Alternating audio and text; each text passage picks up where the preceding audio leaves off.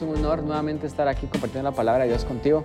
Yo había extrañado estas últimas dos semanas no estar acá, pero realmente estoy bastante contento de haber escuchado a Chay hace dos semanas, que nos bendijo mucho lo, lo que él compartió con nosotros, y la semana pasada escuchando al pastor Eduardo Meca, que también fue como un, un refresco, traer algo nuevo a alguien fuera de nuestra iglesia, que compartió también algo que está fuera de la serie usual en la que estamos ahorita, pero hoy yo quiero retomar esta serie porque siento que, que Dios sigue hablando a través de lo que estamos hablando, que es de la serie del desierto. ¿verdad? Es esa temporada seca, esa temporada árida, donde nos cuesta sentir y, o escuchar y ver a Dios en nuestras vidas, pero es porque Dios está haciendo algo en nosotros, Él está creando un proceso. Y de hecho hoy quiero hablar acerca de, eh, acerca de esto y quiero que vayamos a Isaías 43, del 18 al 19, que dice lo siguiente. Dice, no os acordéis de las cosas pasadas, ni traigáis a memoria las cosas antiguas. He aquí yo hago cosa nueva, pronto saldrá a luz. No la conoceréis, otra vez abriré camino en el desierto y ríos en la soledad. Yo, yo titulé esta prédica Cosa Nueva. Claramente este es un versículo increíble de parte de Dios que nos dice que en medio de un desierto Él puede hacer una cosa nueva, Él puede abrir caminos y en medio de la soledad Él puede traer ríos de agua viva a nuestra vida. Eh, esta esta prédica acerca de una cosa nueva para mí es literalmente algo que nosotros, o por lo menos yo y mi esposa estamos viviendo, porque no sé si muchos saben o no se han enterado, pero mi esposa y yo estamos esperando un bebé. Y, realmente para los que no, nos conocen, tenemos tres años y medio de estar casados y cuando nos recién acabamos de casar, yo me recuerdo que nos preguntaban, la, la pregunta cuando te casas, te acabas de casar, te dicen, mira, ¿para cuándo los hijos? Y con mi esposa decíamos, vamos a esperar unos tres años, decíamos, vamos a darnos un tiempo para estar solo nosotros dos. Yo decía, cuando yo tenga 30, vamos a empezar a pensar acerca de tener hijos. Pero conforme fue pasando los años, cada vez nos pusimos más cómodos y decíamos, no, tal vez dentro del siguiente año o nos, queremos preparar un poco más, decíamos. Y me parece como una, una broma de parte de Dios que en un lugar donde hay una plena pandemia, en, pleno 2020, que para, que para muchos es el peor año de sus vidas y para muchas personas realmente este ha sido la peor de las épocas tal vez. Mundialmente podríamos ver que es un año que definitivamente no es un año bueno para todo el mundo. En medio de una situación tan negativa, Dios está haciendo algo nuevo en mi vida y en la de Ana. Él está trayendo vida. Solo para nosotros este recordatorio de, de estar esperando en una pandemia era como Dios diciéndonos, todo va a estar bien, porque al final yo estoy haciendo algo, nuevo. Yo no voy a permitir que venga un bebé al mundo si no, yo no voy a venir y cuidar de ese bebé. Entonces yo creo que para nosotros, yo literalmente estoy viviendo que esto en mi vida y yo estoy viendo personalmente cómo Dios está trayendo algo nuevo a mi vida. Y ese bebé que viene en noviembre, de hecho está para la primera, primera semana de noviembre, para nosotros es ese recordatorio de que Dios es fiel y que tal vez en las peores eh, tormentas, en los peores desiertos, Él siempre sigue haciendo algo nuevo. Y yo quiero hablar de eso el día de hoy. Dice eh, el principio, este versículo de Isaías 43 dice, no se acuerden de las cosas pasadas ni traigan a memoria las cosas antiguas. Chay nos estaba hablando un poco de esto hace como dos semanas y él decía que no solamente es de traer las cosas pasadas negativas, los errores, los, los remordimientos, los pecados, las cosas difíciles que hemos vivido, sino también no dejar que los éxitos pasados nos, nos, nos, nos aten al pasado, ¿verdad? Y claramente Isaías 43 está diciendo, no se queden en las cosas pasadas, ni se recuerden ni siquiera de las cosas antiguas. Dios está haciendo algo nuevo, pero esto es, esto es lo curioso de lo nuevo de Dios. Para Él traer algo nuevo, Él nos lleva al desierto para Él traer cosas nuevas a nuestras vidas, usualmente vienen de temporadas de desierto. Este versículo de Isaías dice, yo abriré camino en el desierto y ríos en soledad. Es decir, a veces Dios permite las cosas negativas y las cosas malas en nuestra vida porque Él está preparándonos para hacer algo nuevo en nosotros. Y mi pregunta para empezar esta prédica es, ¿por qué se necesitan tiempos difíciles o tiempos secos para traer cambio? Y mi respuesta inmediata es porque nuestra naturaleza es resistir al cambio. El cambio es bueno, pero como seres humanos no resistimos al cambio porque nos hace salir de nuestra zona de confort, nos hace salir de nuestra comodidad. Entonces nuestra naturaleza como seres humanos es siempre resistirnos a las cosas nuevas. Incluso si las cosas nuevas son buenas, siempre nuestra naturaleza va a ser resistirnos a esas cosas buenas. Y para eso yo quiero, yo traje varias cosas que quiero ejemplificar el día de hoy. No sé cuántos de ustedes saben qué es esto. Tal vez todos ustedes que me están viendo que son generación Z, nunca habían visto esto en su vida y no tienen idea qué es esto. Algunos de nosotros que somos millennials o más antiguos que eso, claramente sabemos qué es esto y esto es un floppy disk, es un disquete, le decíamos en español. Y esto es el ancestro del USB. Tal vez ustedes, prejos, me están diciendo qué es USB, porque el día de hoy ya no se usan los USBs, ahora todo es en la, en la nube, todo es en Dropbox, todo es en links de WeTransfer, todo es en Bluetooth y ya ni siquiera se usan los USBs. Pero antes de que todo fuera en la nube, estaban los USBs. Antes de que existieran los USBs, estaban los CDs. Y antes de que estuvieran los CDs, estuvieron los floppy disks, los, los disquetes. Entonces, esto era algo que las compañías de computación usaban para almacenar y trasladar información. Pero no sé si ustedes saben de que esto tiene 1.44 megabytes. Eso no es nada. Ahora en, este, en este disquete no nos cabe ni siquiera una foto tomada con nuestro celular. Pero en ese tiempo, cuando acaba de salir, la gente realmente decía, no puedo imaginarme quién va a necesitar tanto espacio de almacenamiento. Y eso es suficiente para trasladar información, porque no existía la información que el día de hoy tenemos. Pero en 1998 la compañía Apple sacó su nueva iMac y ellos dijeron, el floppy disk es algo del pasado.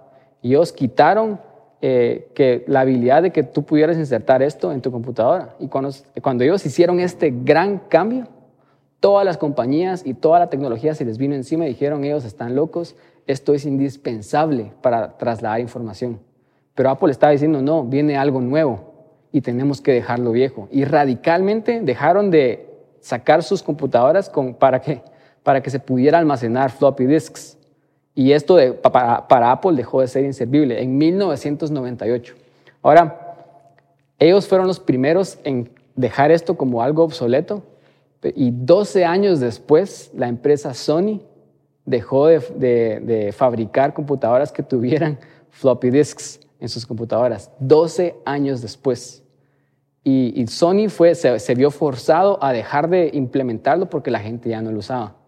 Ahora, cuando yo les digo y les, les pregunto qué compañía de computadoras ustedes prefieren, ustedes nunca me van a decir Sony. Sony no viene a nuestras mentes cuando pensamos en innovación o pensamos en una gran compañía de computadoras, pero Apple tal vez sí. Y ellos fueron los primeros que estuvieron dispuestos a abrazar el cambio, a dejar las cosas viejas, y todos los tildaron de ustedes están locos.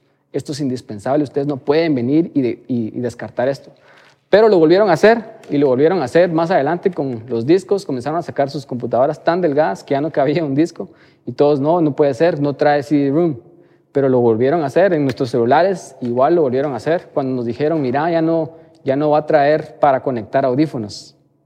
Y una vez se los, se los voy diciendo, ahora ya, ya no tienen las nuevas computadoras iMac para conectar USBs porque el futuro va a ser que todo va a ser inalámbrico. Eventualmente van a quitar los cargadores porque ya todo se va a cargar de forma inalámbrica. Pero mi punto es este.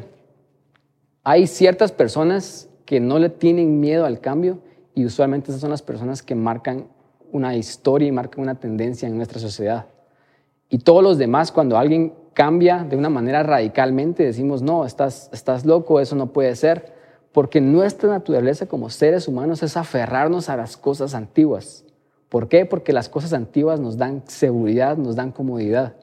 Entonces nos resistimos al cambio aun cuando el cambio es bueno porque somos criaturas de hábito.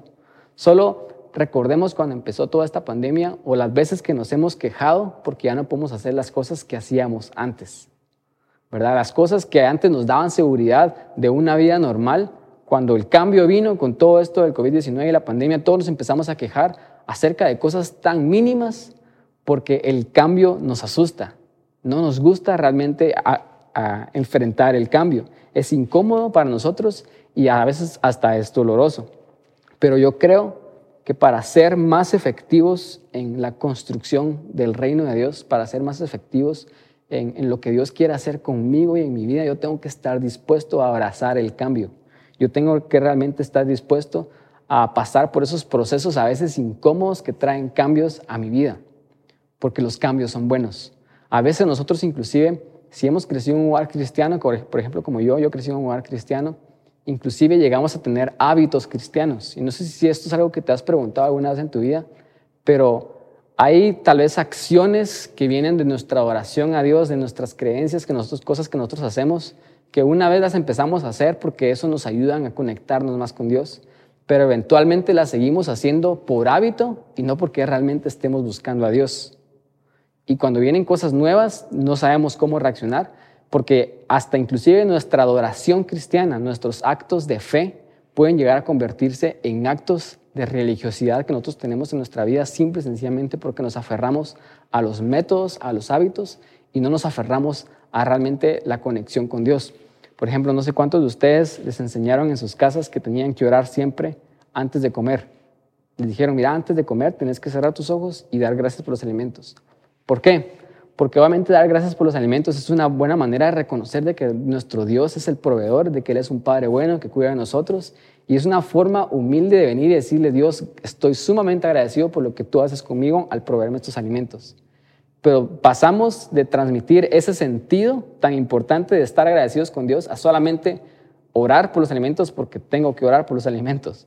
Entonces nos sentamos ahí, bueno, no he orado, entonces voy a orar o si, si les ha pasado esto, tal vez les ha pasado de que algunas veces ustedes tienen que orar en otra ocasión y lo primero que empiezan diciendo es, Señor Jesús, te doy gracias por los alimentos y se recuerdan que no están a punto de comer, sino les pidieron orar por otra cosa.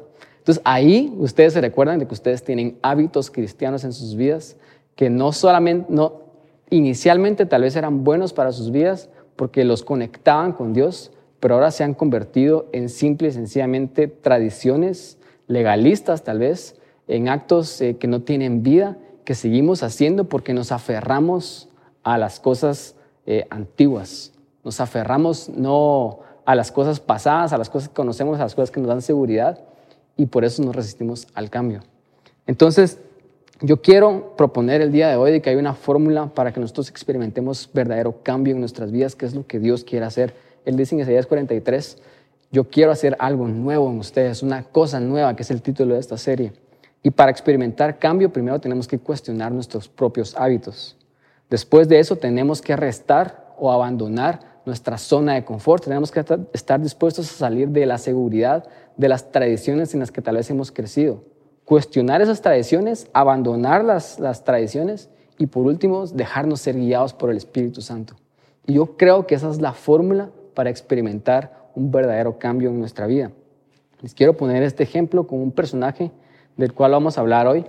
Y quiero que se recuerden de, Juan el Bautista. Juan el Bautista era el primo de Jesús, era esa persona que fue levantado como el último profeta del Antiguo Testamento, el profeta que estaba llamado a prepararle el camino al Mesías, para prepararle el camino a Jesús, a su primo Jesús. Y, y, solo Juan el Bautista, pensemos en su vida, no sé si ustedes sabían esto, pero él era hijo de un sacerdote.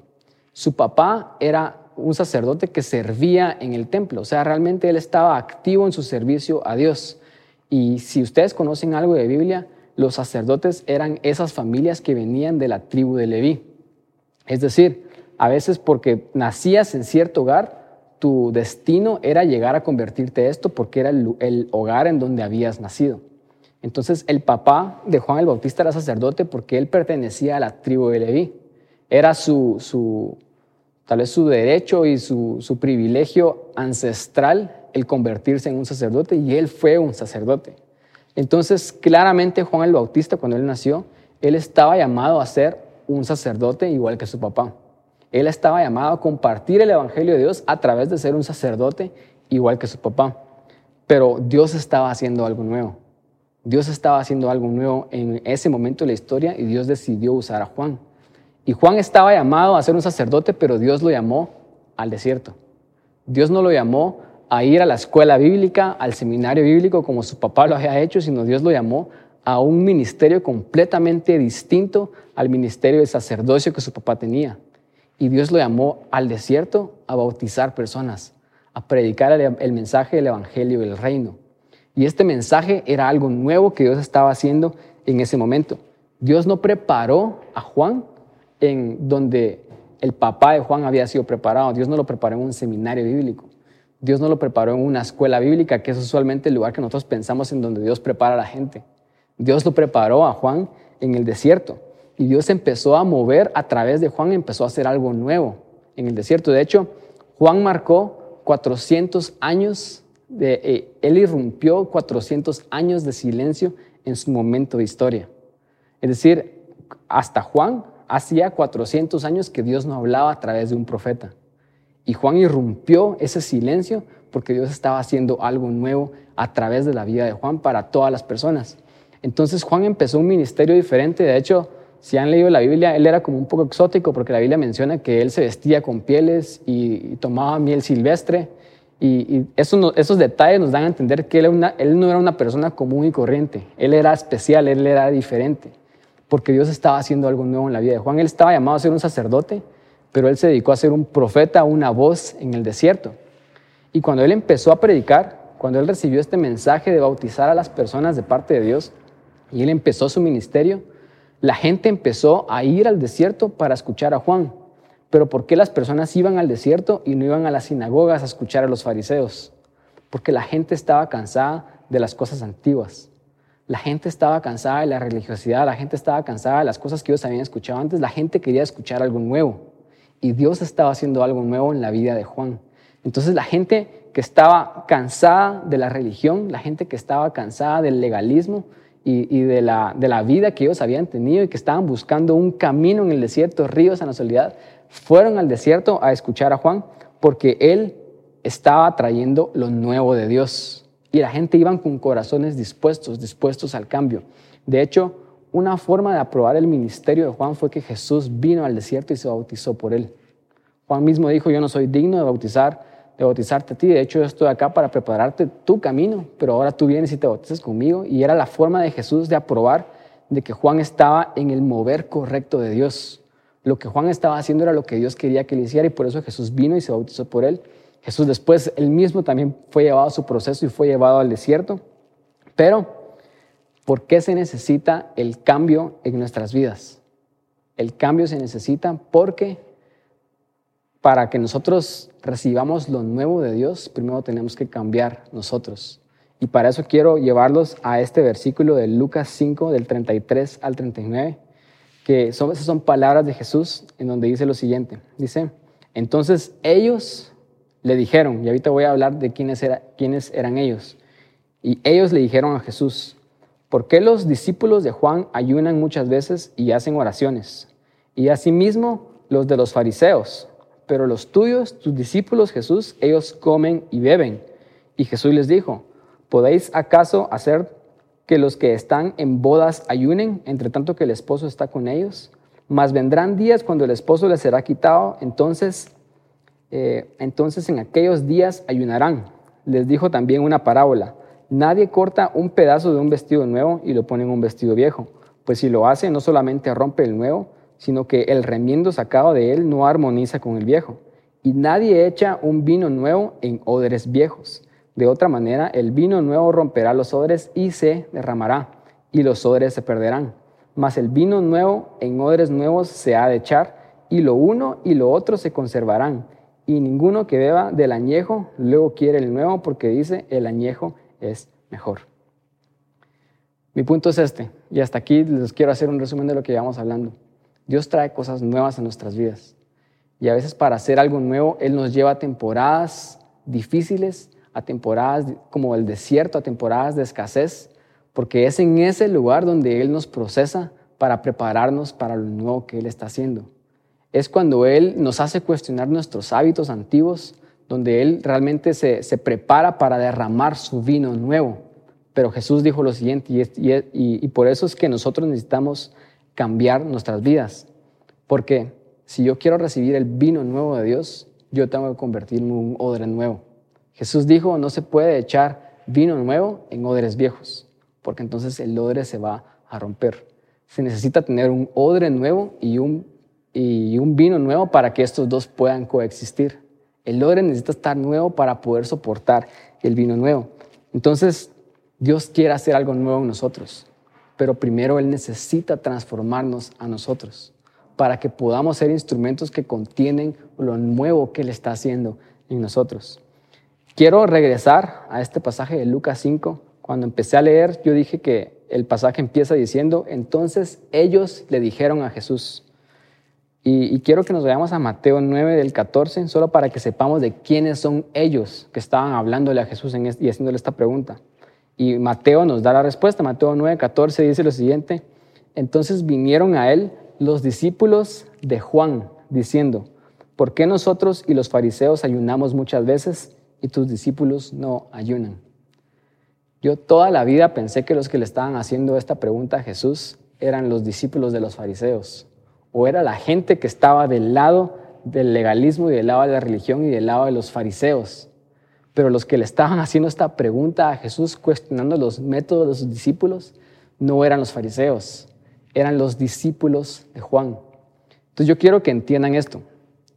Dios estaba haciendo algo nuevo en la vida de Juan. Dios trajo un nuevo mover del Espíritu, Dios lo llevó a Juan al desierto.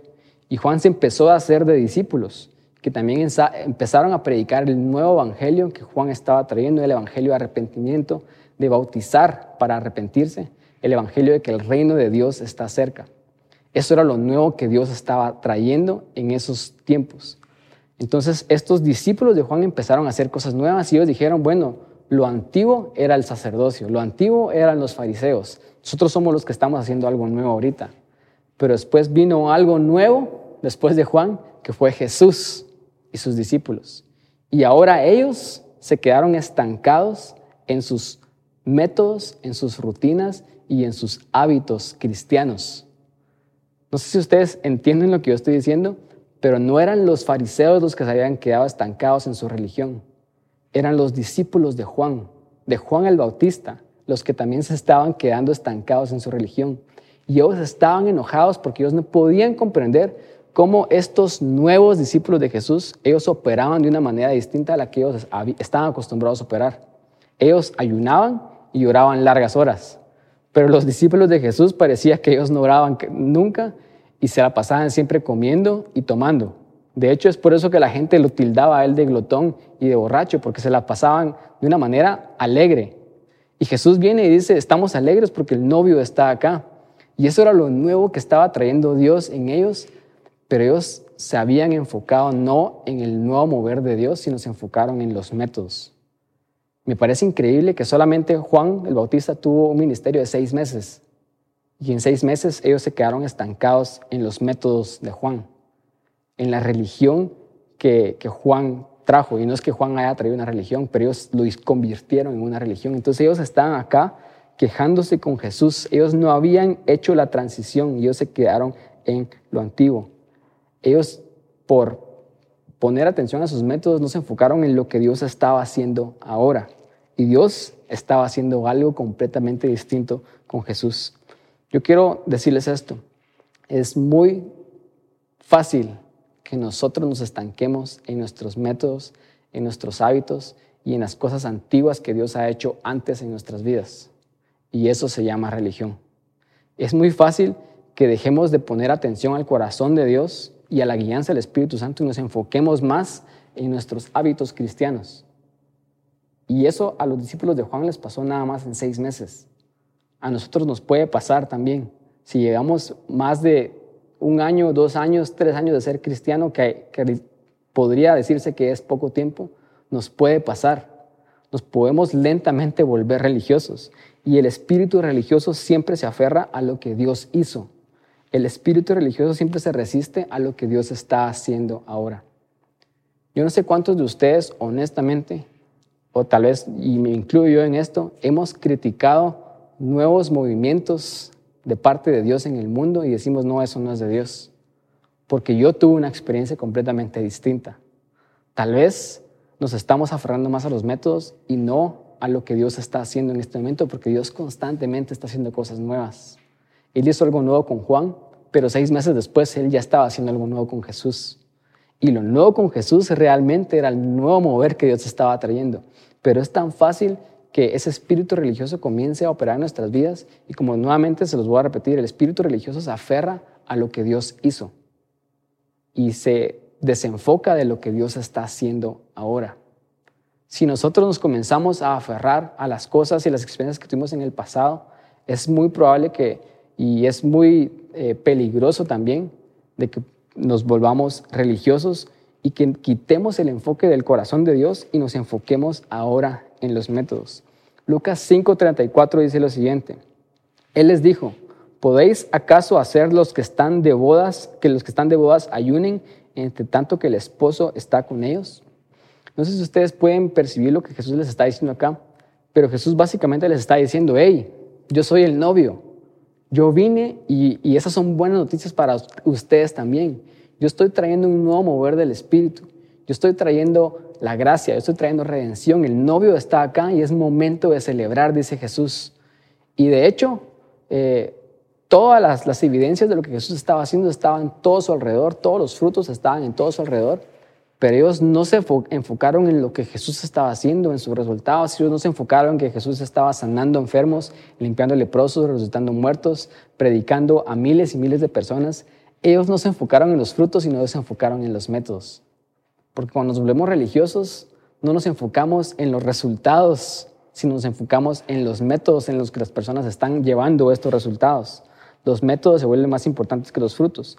Y Jesús viene y le sigue diciendo en el versículo 35 y les dice, mas vendrán días cuando el esposo les será quitado, entonces en esos días ayunarán. Jesús estaba hablando que aún los discípulos también iban a experimentar cambios. Iban a venir momentos en los de Él ya no iba a estar y ellos tendrían que volver a ayudar y cambiar nuevamente sus métodos. Jesús estaba prácticamente diciendo el cambio es inevitable. Es inevitable que nosotros nos resistamos al cambio porque el cambio es la única constante de esta vida. Pero mi punto es este, el cambio es bueno. El cambio es necesario para nosotros. Nosotros tenemos que renovar nuestro odre si queremos recibir ese espíritu nuevo, ese vino nuevo que Dios tiene para nosotros. Y Jesús está diciendo, van a venir días en que estos que ahora están de fiesta van a tener que ayunar porque el cambio es inevitable. En el versículo 37 Jesús viene y, termina hablando con esta analogía, que yo quiero hablar un poco acerca de este día de hoy. Y dice, Nadie echa vino nuevo en odres viejos. De otra manera, el vino nuevo romperá los odres y se derramará y los odres se perderán. El vino nuevo es un símbolo de la presencia de Dios. Y de hecho, Efesios 5 y 18, palabras de Pablo, él dice, no os embriaguéis con vino, en lo cual hay desolución, antes bien sed llenos del Espíritu Santo. El vino es una representación de la nueva presencia del Espíritu Santo en nuestras vidas. El vino es un nuevo movimiento fresco de su espíritu pero, y aquí es donde quiero hablar, para nosotros poder recibir ese vino nuevo tenemos que renovar nuestro odre. Ahora yo les traje varios ejemplos acá. Este es un odre. Y este no, lo, no es tan antiguo como yo hubiera querido conseguirlo porque ya no se pueden conseguir esos odres. Este tiene plástico, este tiene lazo, este tiene un material que definitivamente no es piel. Sí es piel lo externo, pero lo adentro no es piel, yo creo que es como plástico. Pero este es un odre, podríamos decir, más reciente y más actual. Pero en estos tiempos el odre era el recipiente que se usaba para, para contener el vino. Y el odre estaba hecho completamente de piel de oveja. Todo era de piel de animal. Entonces la característica del odre era que el, odre estaba recién hecho, entonces se echaba el vino, después se sellaba y cuando el vino se, se llenaba del vino, el vino se comenzaba a expandir y se comenzaba a fermentar con el tiempo. Entonces el lodre permitía una mejor fermentación del vino para que el vino tuviera un mejor sabor. El lodre era el instrumento perfecto para contener al vino. Pero el problema era que por la, tal vez las circunstancias externas, el clima del Medio Oriente, el clima árido, el lodre poco, poco a poco se iba volviendo rígido, se iba poniendo duro a medida que el vino se iba fermentando y el vino dejaba de, de, emitir todos esos gases dentro, el odre se empezaba a poner duro, se empezaba a poner rígido. Y el peligro de un odre rígido era que un odre rígido se podía quebrar fácilmente. Y si se quiebra, el vino se derrama y el vino se echa a perder. Entonces Jesús viene y él claramente dice que se necesita tener un odre nuevo para poder contener vino nuevo. Y la forma en la que ellos renovaban este odre, porque Aquí yo aprendí lo siguiente. Si volvemos a releer las palabras de Jesús en Lucas 5, del 37 al 38, Dice Jesús, nadie echa vino nuevo en odres viejos. De otra manera, el vino nuevo romperá los odres y se derramará y los odres se perderán. ¿Cuántos de ustedes crecieron en la, en la iglesia, crecieron escuchando esta analogía y decían, bueno, entonces tengo que conseguir un odre nuevo? Y lo que pensamos es que la solución para cambiar nuestro odre es tirar nuestro odre y conseguirnos otro odre. Pero nosotros somos los odres. Dios no está en el negocio de desecharnos a nosotros y llamar a alguien más. Él nos quiere renovar a nosotros porque Jesús dijo acá, si el vino, si el odre no se renueva, el odre se va a echar a perder. Jesús no está hablando ni siquiera acerca del vino. Él no, él no dice el vino se va a echar a perder. Porque yo creo que la presencia de Dios nunca se puede echar a perder. La presencia de Dios es ilimitada. Pero el odre sí se puede echar a perder porque el odre somos nosotros. Nosotros simbolizamos el, orden, el, el odre. Entonces, ¿cuántos habíamos escuchado través de la analogía que teníamos que cambiar y renovar nuestro odre? Y eso significaba tirar nuestro odre y comprar un odre nuevo. Como que si nosotros no servimos, entonces Dios nos va a desechar y Dios va a llamar a alguien más. Y eso no es el corazón de lo que Jesús está, está transmitiendo acá. Él está diciendo, yo quiero que ustedes renueven su odre porque el odre es importante. El odre es el contenedor de ese vino. Y de hecho en el versículo 38 dice, mas el vino nuevo en odres nuevos se ha de echar y lo uno y lo otro se conservan. Jesús está hablando que es así como es de importante la presencia de Dios, también es de importante el contenedor que somos nosotros. Y ese es el amor de un padre. Nosotros realmente podríamos decir que no somos nada en comparación con la presencia de Dios, pero Él decide que nosotros seamos los contenedores de la presencia de Dios. Entonces lo que tenían que hacer en esos tiempos para renovar el odre, porque la gente no desechaba los odres y los tiraba y se compraban otro, porque estos eran instrumentos valiosos, la gente tenía que renovar este odre.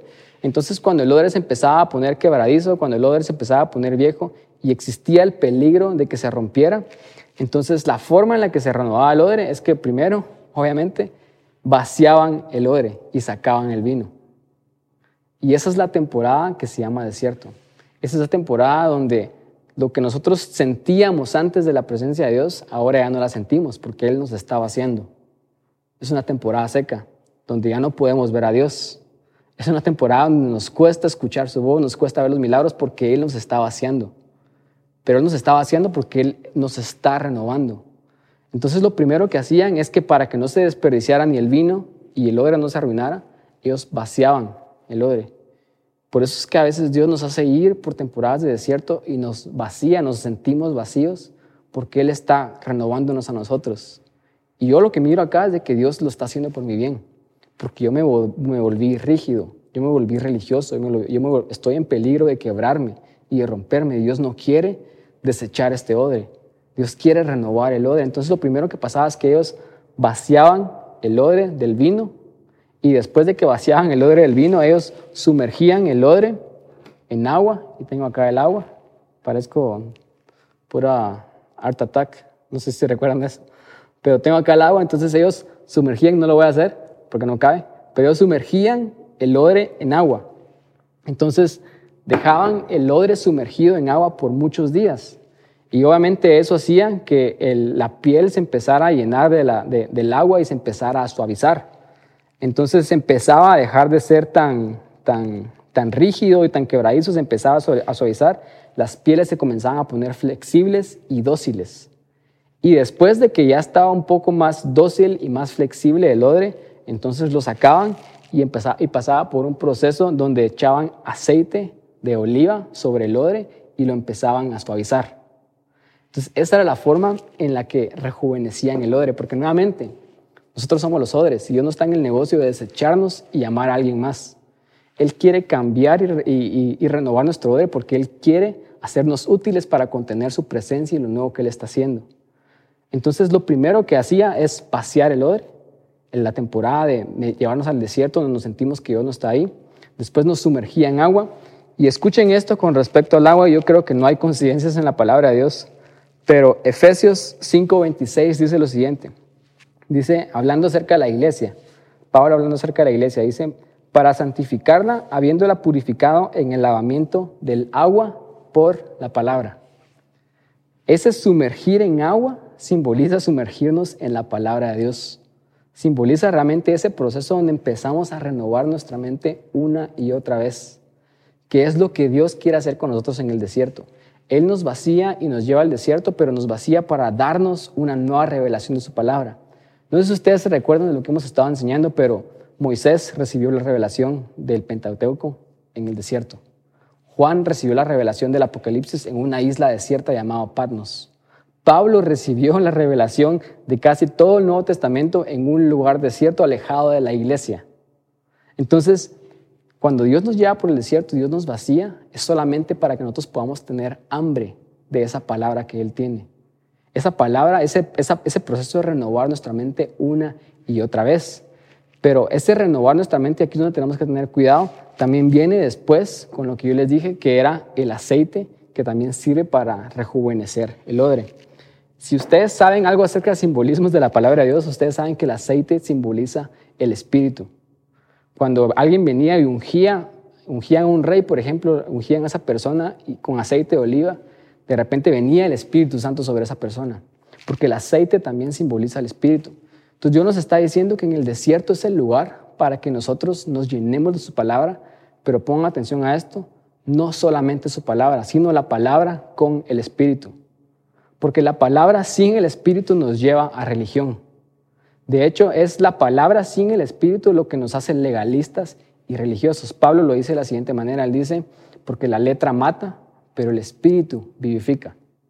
Es decir, tal vez muchos de nosotros hemos entrado a un lugar donde no sentimos a Dios porque estamos vacíos, pero queremos nada más una explicación lógica acerca del por qué Dios está haciendo esto con nosotros.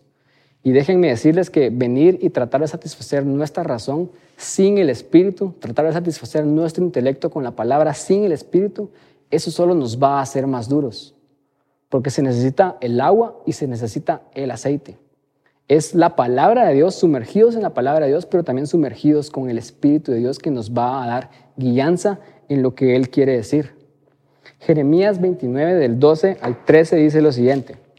Dice, entonces me invocaréis y vendréis y oraréis a mí y yo os oiré y me buscaréis y me hallaréis porque me vas a buscar de vuestro corazón. Eso es exactamente lo que Dios quiere hacer con nosotros en el desierto. Él está renovando nuestro odre.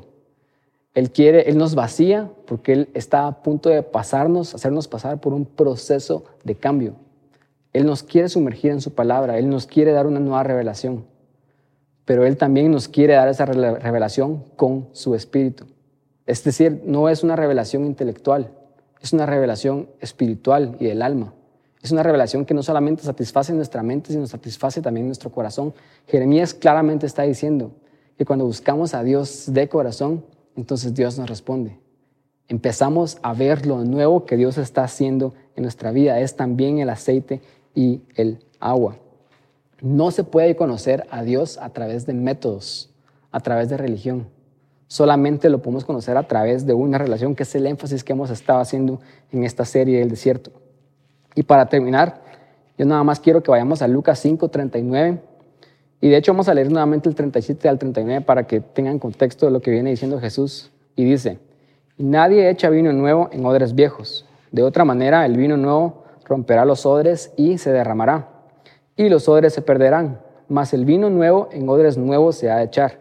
Y lo, lo uno y lo otro se conservan. Y escuchen este 39 que nos deja un poco confundidos y dice, y ninguno que beba del añejo quiere el nuevo del nuevo, porque dice, el añejo es mejor.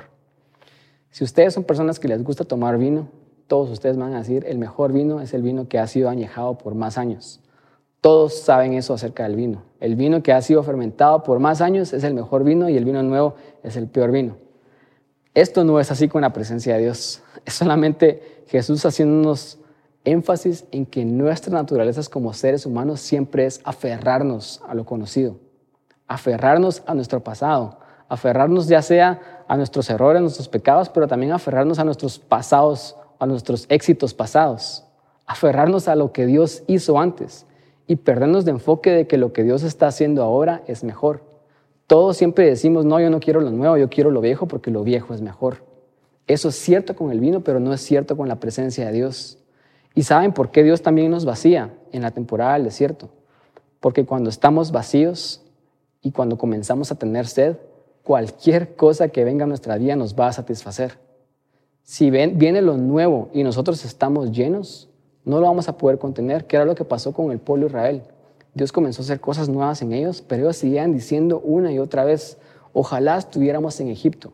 Los puerros, la carne, las ollas, ellos seguían anhelando lo viejo porque ellos no podían vaciarse de las cosas que habían experimentado antes.